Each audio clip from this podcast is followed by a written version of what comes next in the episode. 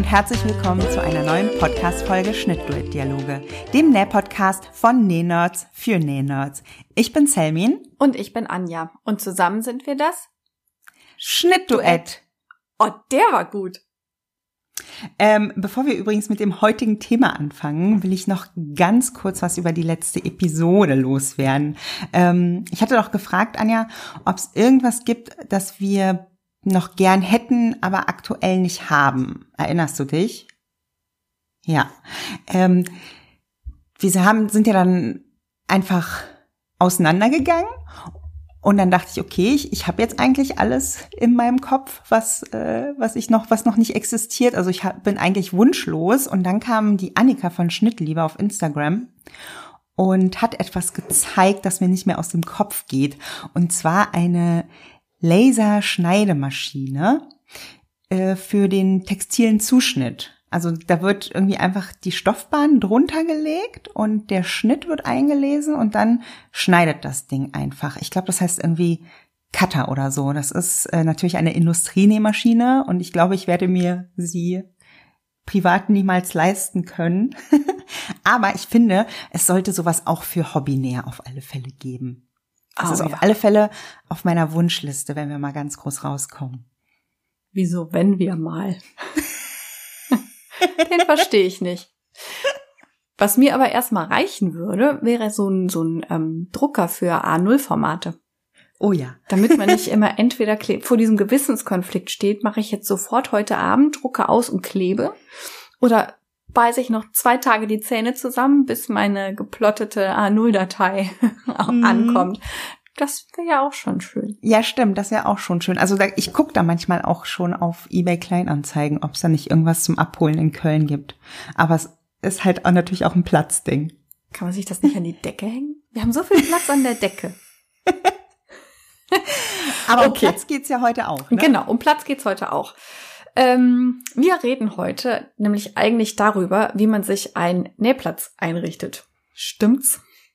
Ja, unter anderem. Und auch darüber, wie man sich selbst einen Raum zum Nähen gibt. Also nicht nur räumlich, sondern auch zeitlich. Dann lass uns doch mal mit dem Einfacheren beginnen. Was ist denn für dich das Einfachere? Der örtliche Raum.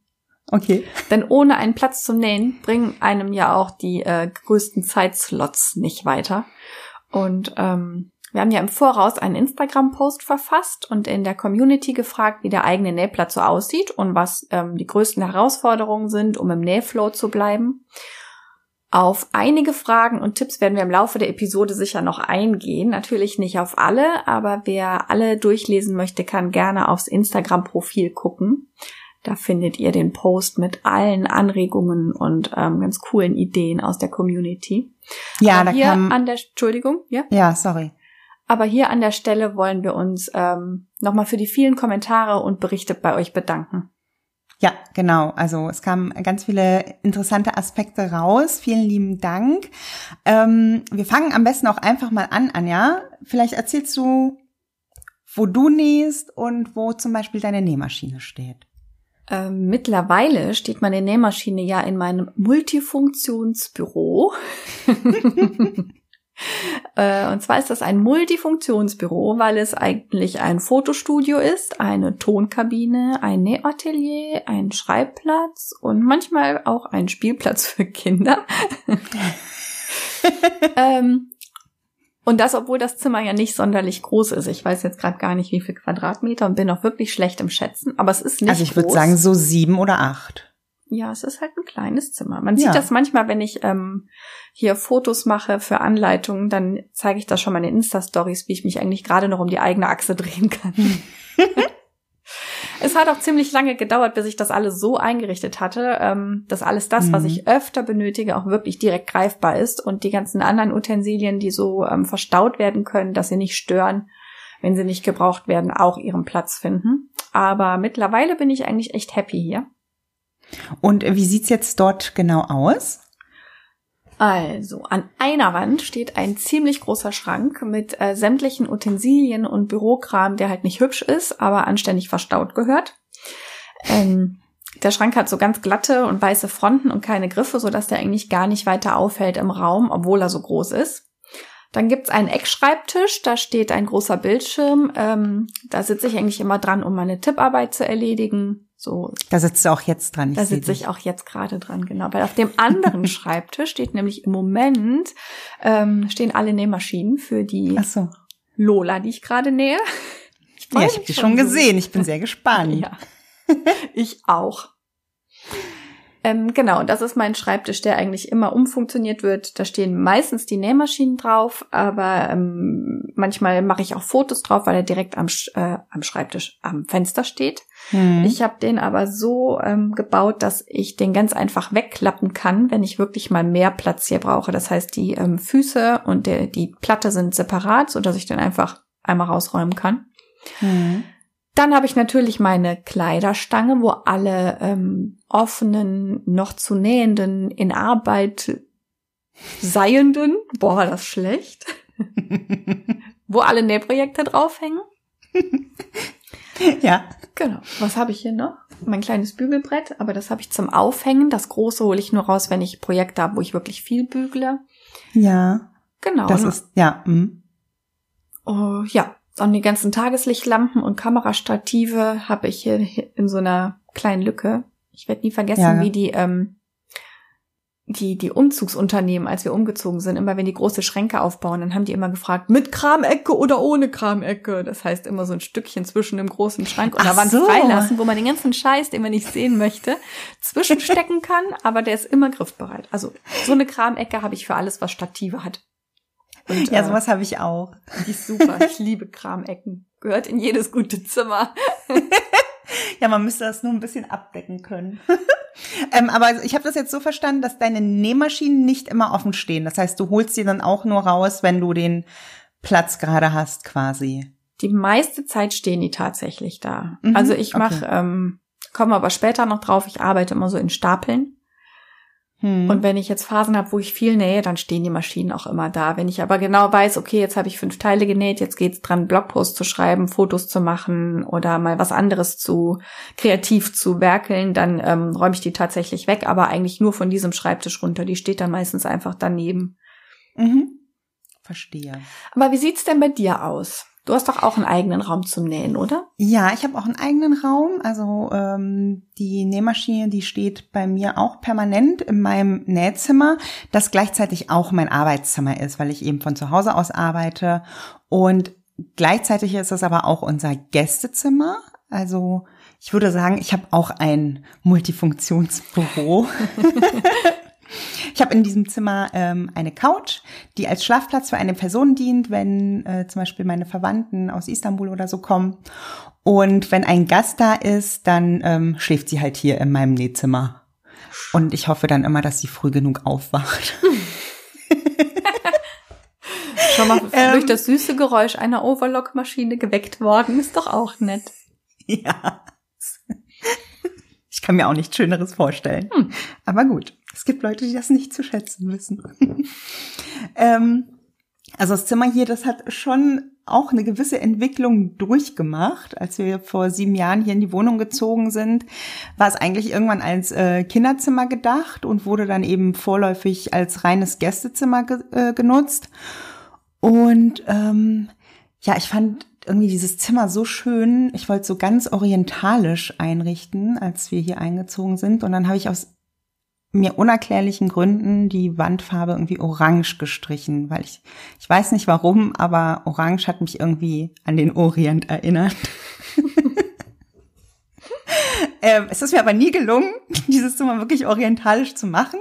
Und äh, weil wir im Erdgeschoss wohnen und das Zimmer ist nach Westen ausgerichtet, kommt äh, deswegen die Sonne nur abends rein. Und äh, hier ist auch so ein überdachter Balkon und ein Baum davor, so dass es wirklich, wenn es dunkel ist hier äh, draußen, irgendwie im Winter, ist es halt der dunkelste Raum und dieses Orange hat dann nicht unbedingt dazu beigetragen, dass es hier hell wurde.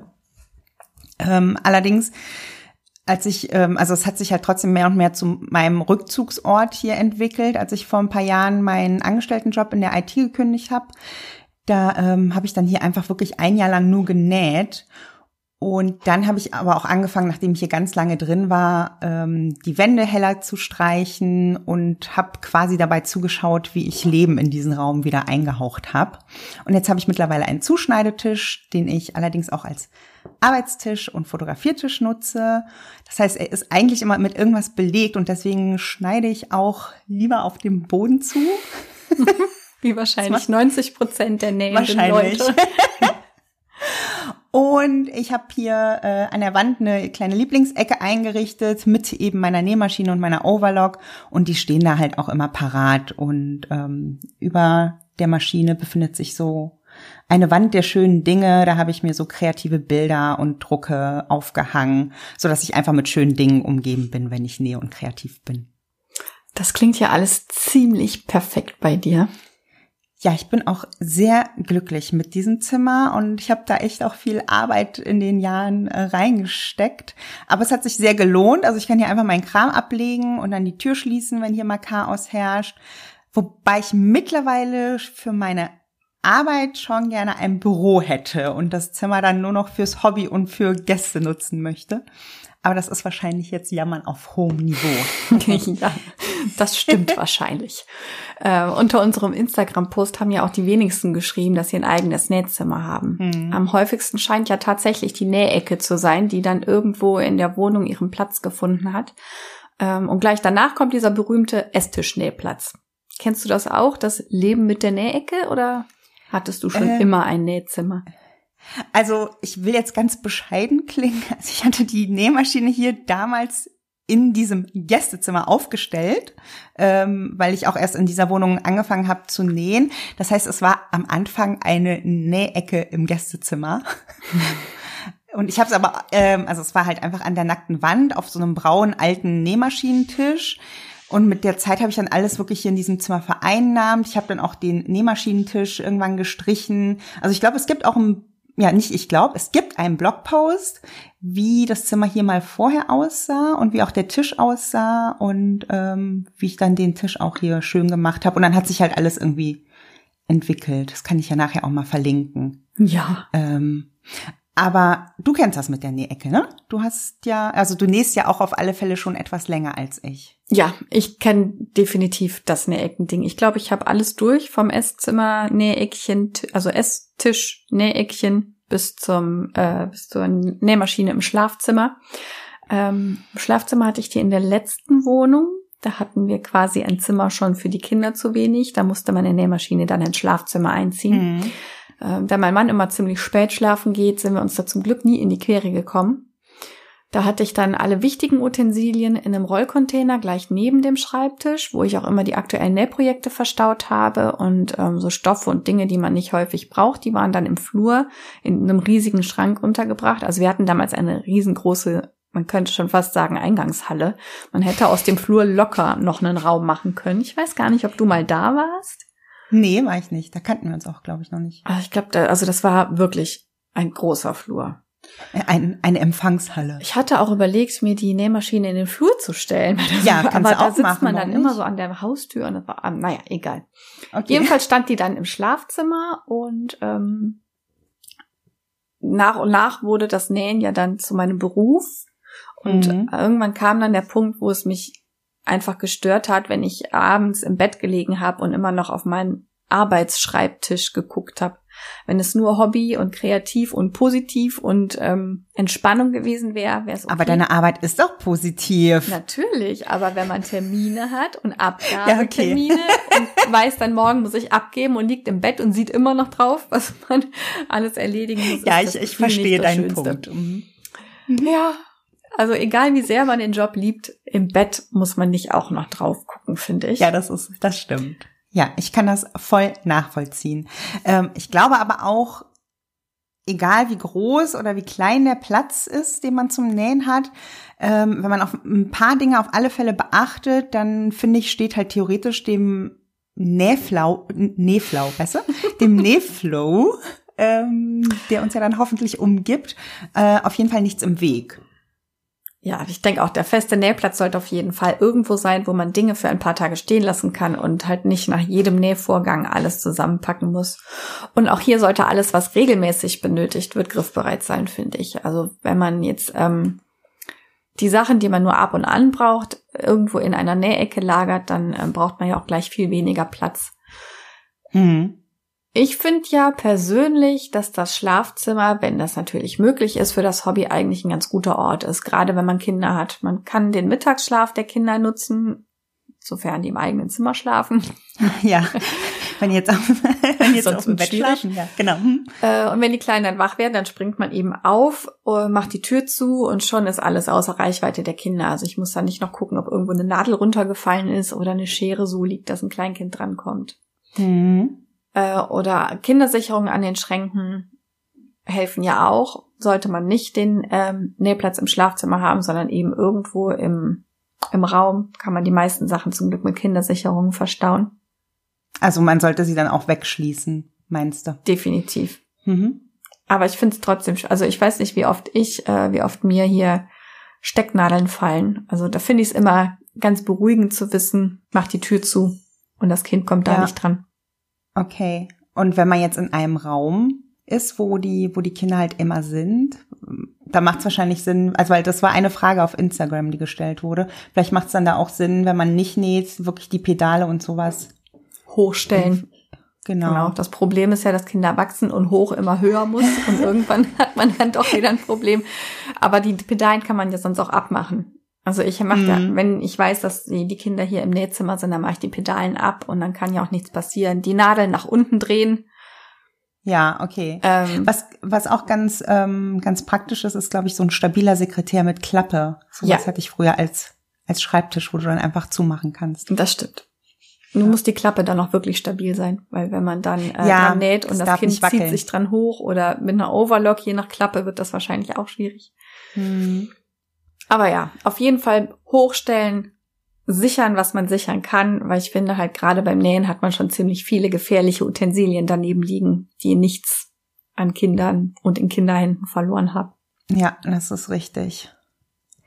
Ähm, ja, okay, du sagtest jetzt gerade, dass äh, du im Schlafzimmer genäht hast oder dass das Schlafzimmer für dich ein guter Platz ist.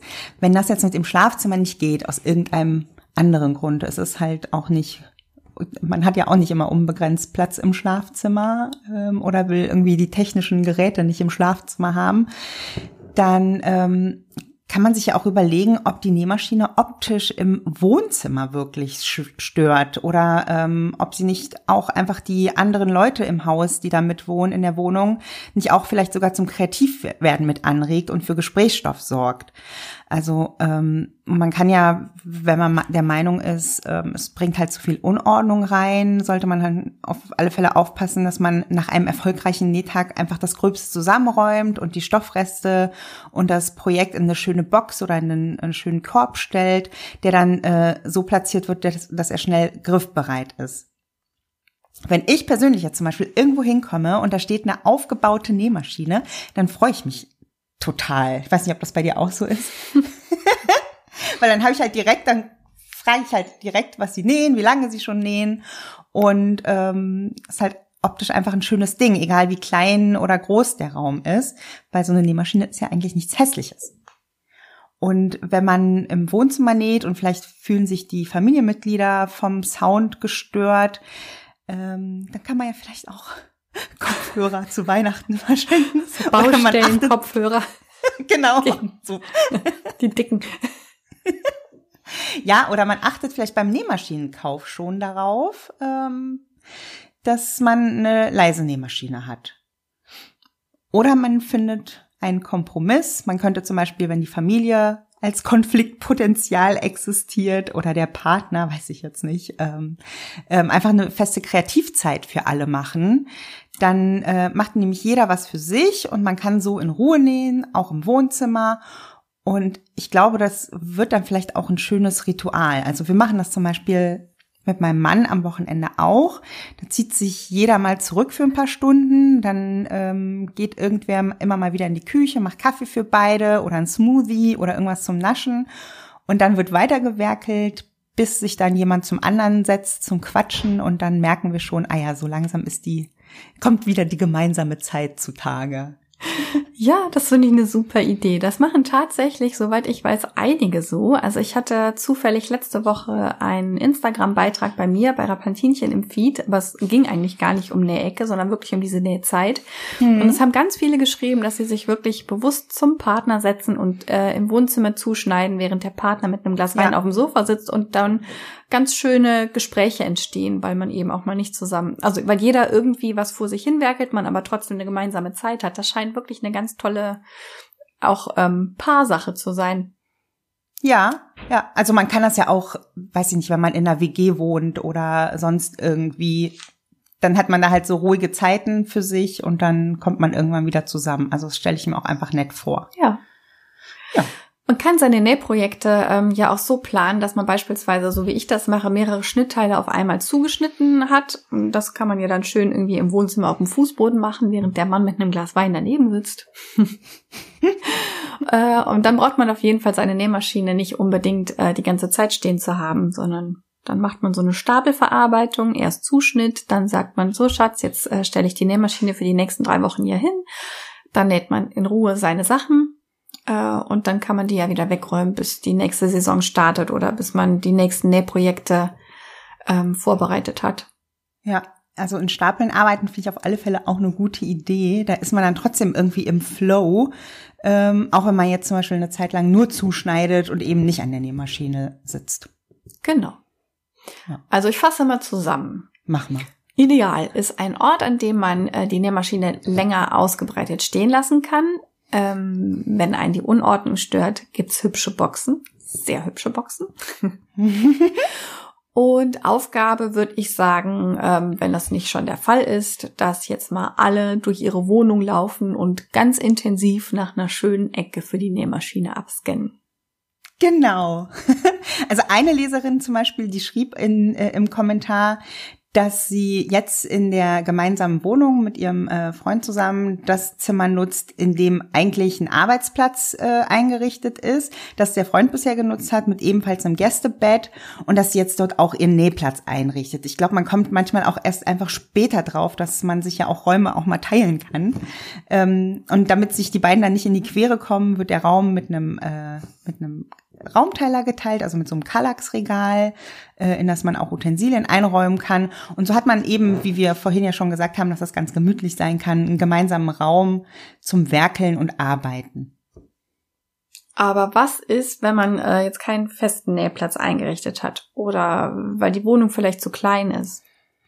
Dann kann man, äh, also da muss eigentlich der Schritt wirklich sein, die Nähmaschine so zu verstauen, dass man den Schrank öffnet, die Nähmaschine und das Material rausholt und loslegen kann und keine anderen Ablenkungen hat. Also wirklich in wenigen Schritten alles raus und loslegen.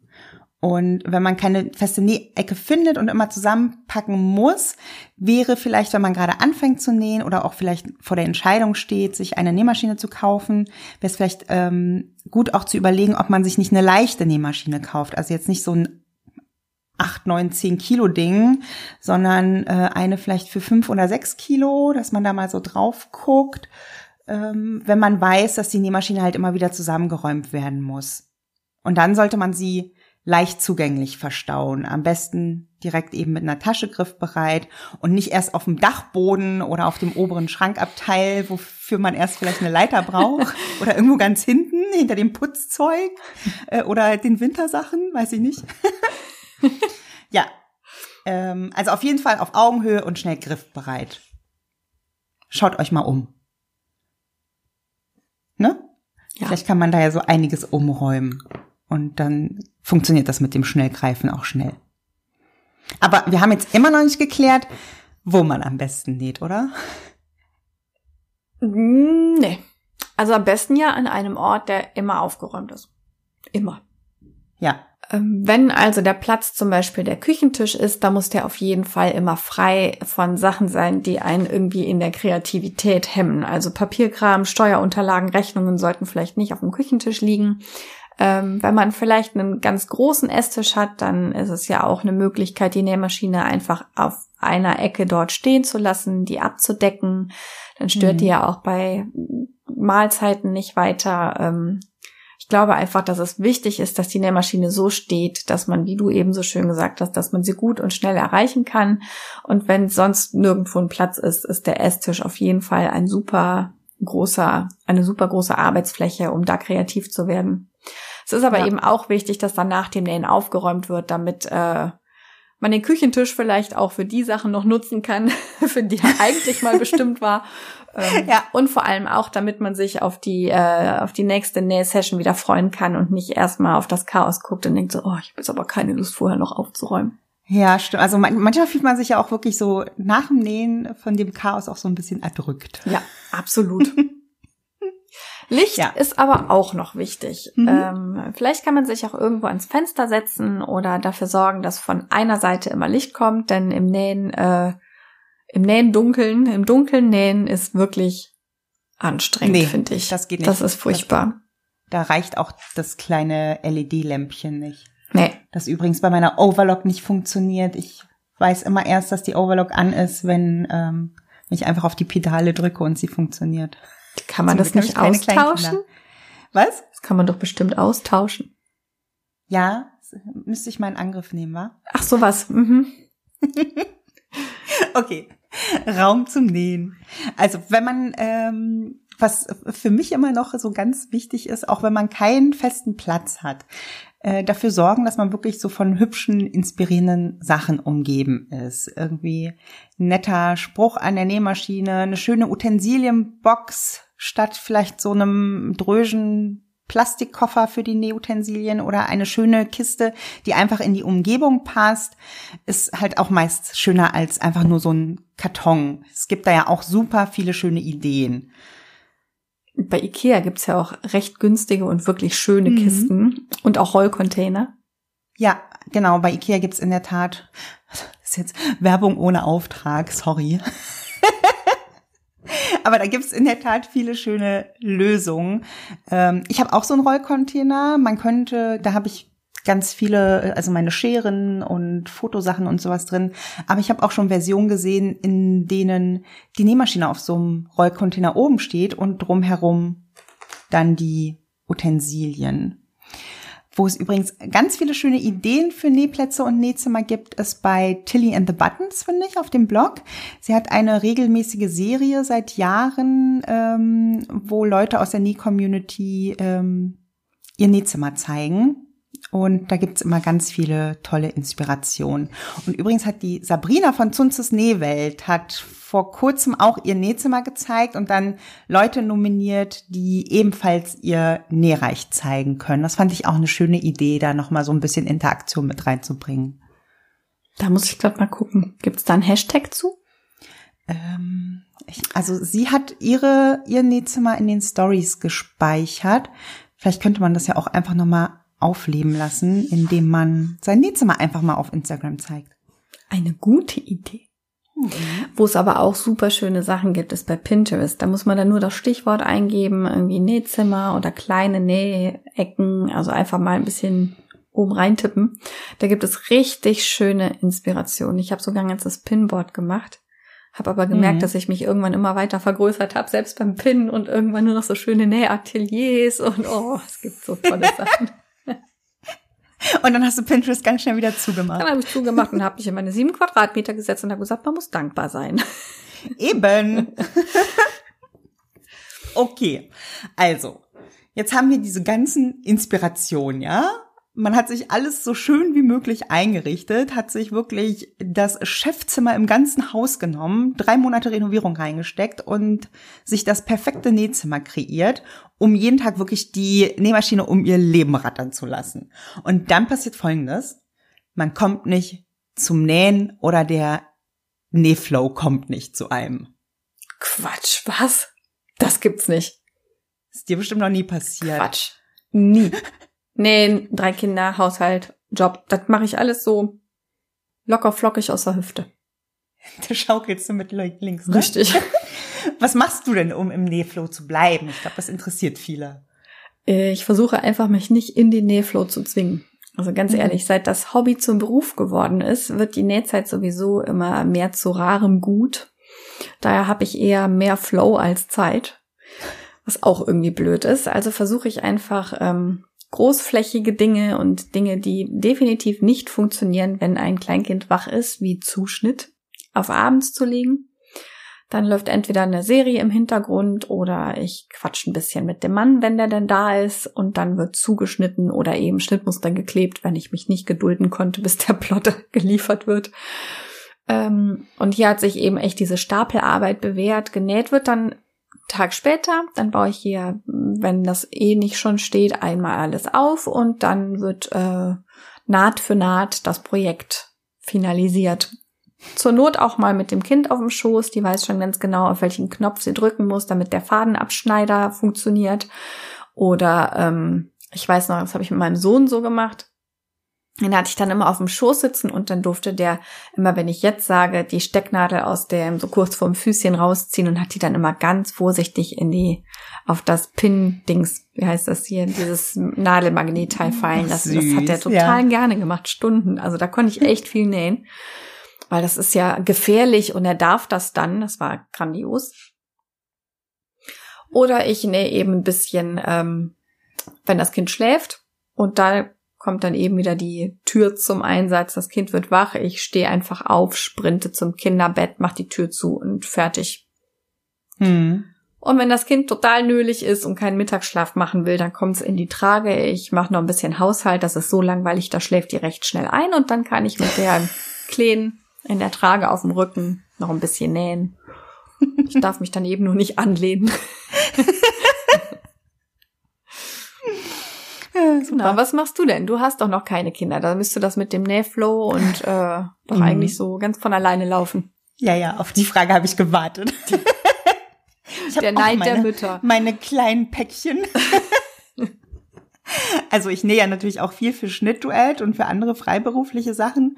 Und äh, wie du vorhin auch mal gesagt hast, wenn man anfängt, das beruflich zu machen und äh, irgendwie dafür alles im Raum so eingerichtet ist, weiß nicht, Fotoapparate stehen parat ähm, äh, und irgendwie ist gar kein Platz da gerade für mich da, ähm, dann kostet es mich manchmal auch Überwindung, äh, mich an die Nähmaschine zu setzen, muss ich ganz ehrlich sagen. Weil ich finde, dass manchmal ist auch Nähen eine Tätigkeit, die, also mich zumindest körperlich sehr in Anspruch nimmt. Ich weiß nicht, ob du das auch so empfindest. Doch, das kenne ich, absolut. Manchmal bin ich nach so einem Nähprojekt auch echt richtig platt. Hm, ja. Aber also es ist auf jeden Fall weiterhin etwas, bei dem ich immer noch den Kopf entspannen kann. Also gerade wenn ich nur was für mich nähe, ähm, dann ist dann ist das wirklich so mein Happy Place an der Nähmaschine, so dass ich mir schon auf jeden Fall Freiräume dafür schaffe. Und dann verabrede ich mich auch mit ihr. Ich ähm, trage mir das in den Kalender ein und mache dann auch nichts anderes. Aber ich nehme mir dann auch nicht so viel auf einmal vor. Also nur ganz kleine Zeitabschnitte, wie zum Beispiel heute, heute mache ich Zuschnitt und vielleicht Fließeinlage. Ähm, dann mache ich das auch wie du mit diesem Stapeln, dass ich mehrere Sachen auf einmal zuschneide und dann später alles nacheinander abarbeite. Und ich finde aber, wenn man einmal drin ist und losgelegt hat, dann ist das wirklich schon die halbe Miete.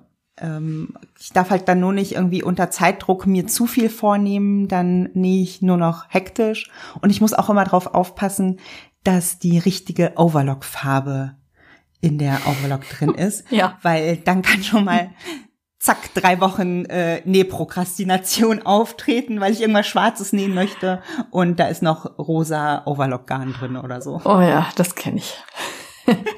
Furchtbar.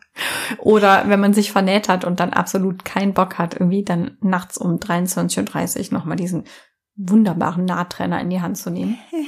ja. Oder, was ich auch oft habe, man näht stundenlang und dann passt das Teil nicht. Das ist ja beim ersten und zweiten Mal noch ganz okay, da macht man Anpassungen, aber beim dritten Mal, dann merke ich wirklich, jetzt muss das wegtun.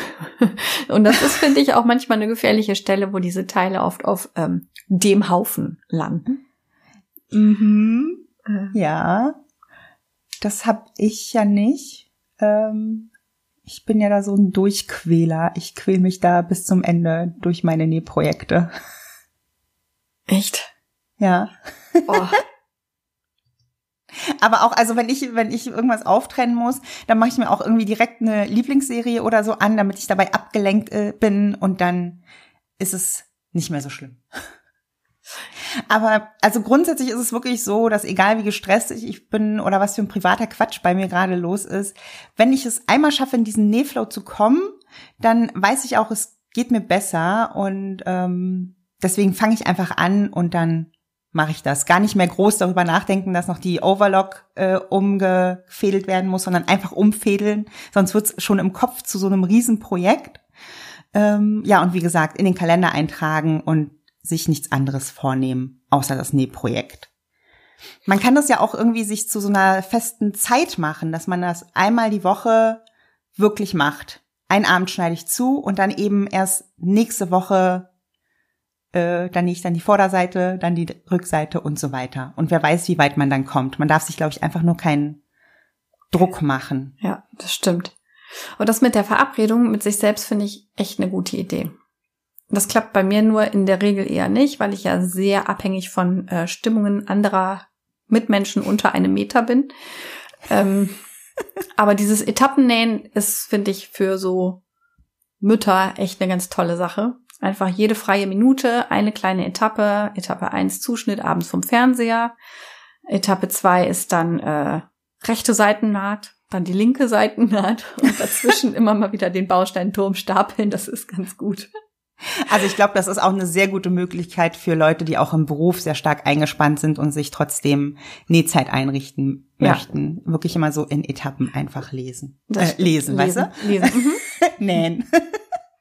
Genau, ich denke, dass es auch wirklich wichtig ist, sich nicht ähm, hinzusetzen mit dem Ziel, ich nähe jetzt und dann ist das Kleidungsstück fertig. Ja. Sondern einfach nur, ich nähe jetzt.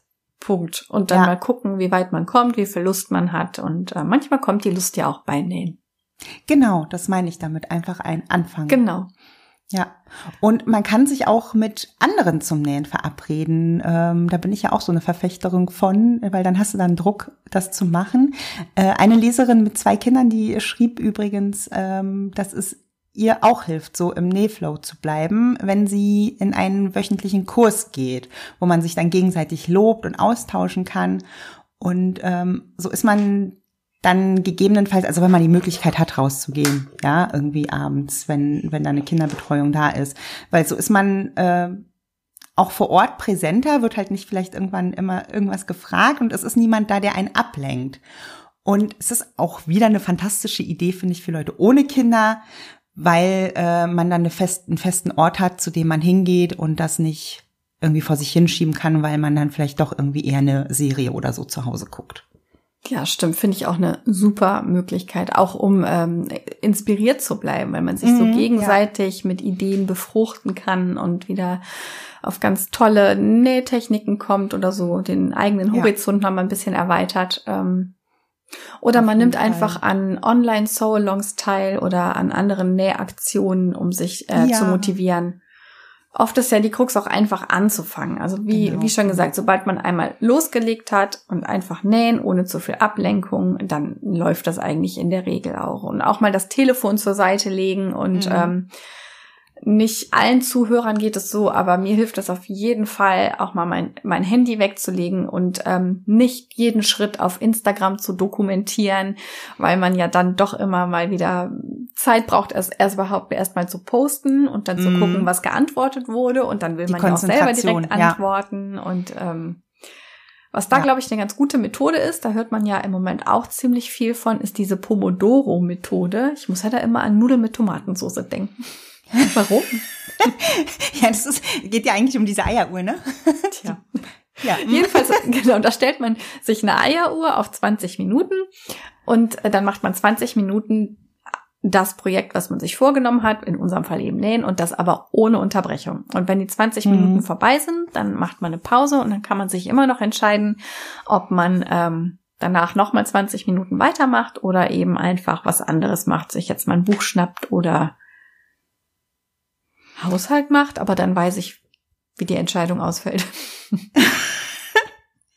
ja, und wenn man dann nicht weitermacht, dann ist es auch okay, weil man hat dann irgendwie 20 Minuten konzentriert gearbeitet und man kann in diesen 20 Minuten echt super viel schaffen. Also ich habe letzte Woche einen Keramiktöpferkurs gemacht, zum allerersten Mal. Der ging nur drei Stunden und ich habe am Anfang gedacht, da schafft man ja nie etwas. Ich habe ja noch nie getöpfert oder so. Mhm. Aber wenn du so richtig konzentriert bist, dann ähm, geht das. Ich habe dann zum Beispiel einen Blumentopf und eine Vase geformt, die überraschenderweise auch echt gut geworden sind. Und in zwei Wochen werden sie glasiert. Dafür habe ich dann auch nur drei Stunden Zeit, aber ich bin jetzt zuversichtlicher und äh, sehr gespannt, wie das Ergebnis wird. Oh, ich auch. Absolut. Ähm, kennst du aber auch die Phasen, wo man wirklich äh, sämtliche eigenen Tricks zieht, aber man kriegt sich nicht motiviert, sich an die Nähmaschine zu setzen? So diese richtig harten Phasen. Da hilft es mir ja immer, ähm, in die Stadt zu gehen und dann sage ich mir, okay, wenn ich nicht nähe, dann kaufe ich mir jetzt ein schönes Teil. So bevor jetzt alle äh, sich schockiert an den Kopf greifen. Was? Was? Die kauft sich was? Nein, ich gehe dann nämlich in die Stadt und dann ziehe ich ganz viele Sachen an und dann, wenn ich dann was gefunden habe, dann gucke ich mir nochmal den Preis an und die Verarbeitung und dann denke ich, nee, das kann ich selbst und dann gehe ich hochmotiviert zurück nach Hause oder mache noch einen kurzen Umweg über den nächsten Stoffladen und dann versuche ich das zu nähen, weil dann habe ich echt wieder so ein, dann packt mich der Ehrgeiz und dann nähe ich mhm. weiter. Kennst du ja, das? das? Ja, ja, das kenne ich auch. Wobei, äh, wobei es nicht immer so ist, dass tatsächlich das Genähte unbedingt immer günstiger ist als wirklich äh, das gekaufte Teil. Da, da gibt's, da sollten wir vielleicht auch mal eine Podcast-Folge ja, machen. Ja, stimmt, absolut. Also ich habe für meinen Blazer, glaube ich, so viel Geld ausgegeben. Ich traue mich gar nicht, das zu veröffentlichen, aber vielleicht sollte ich das mal tun. Ähm, aber ja klar, also mir geht's auch so. Ich habe jetzt zum Beispiel hier auch gerade Stoff für eine Hose, die ich mal in London anprobiert habe. Ich hätte sie in dem Moment auch einfach kaufen können, weil sie echt perfekt war. Aber ich werde sie mir jetzt nähen, weil ich gerade beim Hosennähen einfach besser Puffer für eventuelle Änderungen ähm, einbauen kann. Ähm, nur mittlerweile ist es tatsächlich so, dass ich auch mal Sachen kaufe, wenn ich von der Verarbeitung dann überzeugt bin. Aber das hat jetzt auch mit sich Raum schaffen fürs Nähen nicht wirklich was zu tun. Aber wir hatten gerade in den letzten zwei Minuten wieder Input für die nächsten fünf Episoden. Aber meinst du, wir haben jetzt alle Varianten von Nähplätzen durch? Lass uns nochmal nachdenken. Wobei ich ja Outdoor-Nähen auch mal cool fände. So mit ganz vielen zusammen im ja. Park. Scheitert ein bisschen am Stromanschluss. Ja, aber geile Idee eigentlich. Da findet sich bestimmt irgendeine Lösung. Das müsste man wahrscheinlich in der Stadt anmelden. Also wir haben vor Jahren mal äh, mit, meiner früheren Firma, in der ich gearbeitet habe, eine Abendveranstaltung in Lissabon organisiert, in so einem alten Kloster. Da fiel irgendwann einem der Teilnehmer im Vorfeld ein, dass an dem Abend äh, ein Champions League-Spiel war und ob es denn eine Leinwand dort gäbe. Und am Anfang haben wir die Fragen gar nicht ernst genommen, weil das war wirklich irgendwo in der Pampa in, äh, in Portugal, in einem in, in so einem alten Gemäuer. Ähm, und dann häuften sich aber irgendwann die Fragen, so dass die Agentur, die uns unterstützt hat, tatsächlich in diesem alten Kloster noch Fernsehempfang einrichten konnte. Also sollte ja eigentlich so ein Näh-Event im Park auch möglich sein, oder? Ja, vielleicht Geile mit, Idee, einem, mit so einem Stromgenerator. Ich glaube, da müssen wir, hm. wir, wir müssen jetzt Schluss machen und da weiter drüber nachdenken. Ja, das machen wir nachher. Genau. wir müssen äh. euch aber noch eine Hausaufgabe mitgeben und vielleicht habt ihr ja nämlich Lust, wie wir vorhin schon angedeutet haben, euch äh, uns mal eure Nähplätze zu zeigen. Oh ja, da bin ich auch neugierig. Zeigt uns doch eure Nähplätze in den Stories und äh, taggt auf jeden Fall uns, das Schnittduett. Ja, gerne. Oder ihr habt super Tipps, um sich einen äh, Raum zum Nähen einzurichten oder Zeit zum Nähen zu finden. Dann schreibt uns eine E-Mail an hello@schnittduett.de. Genau. Oder ihr habt eine Lösung fürs Nähen im Park, dann schreibt uns auch. Auf jeden Fall. Auf jeden Fall. Oder ihr habt ein schönes Büro, Atelier, Schrägstrich, äh, Nählager für uns in Köln dann schreibt uns auch. So, vielleicht sollten wir die Aufgaben jetzt auch in den Show Notes verlinken. Ja, das machen wir. Ich würde sagen, wir machen jetzt einfach mal Schluss und lassen unsere Hörer mal Nähten suchen und fotografieren. Ja, tschüss. Tschüss. Tschö. Tschö. So.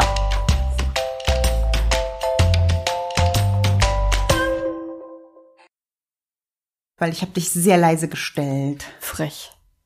Ja, ich, mache einfach den Ton aus und für einen Monolog